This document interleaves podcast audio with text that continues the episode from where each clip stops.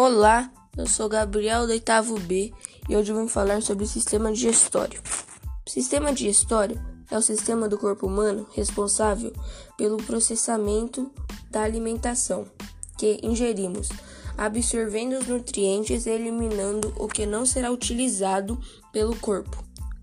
Os órgãos que fazem parte do sistema digestório são a boca, a faringe, o esôfago, o estômago, os intestinos delgado e grosso e o ânus. Nesse processo, a comida sofre transformação mecânicas e químicas, e quando preparada, é absorvida pelas células. Por último, para manter o sistema digestório com saúde, devemos ter uma boa mastigação, beber bastante água, comer alimentos ricos em fibras, prática de exercício físico. E esse foi meu trabalho de laboratório de ciências. Espero que goste. Beijo.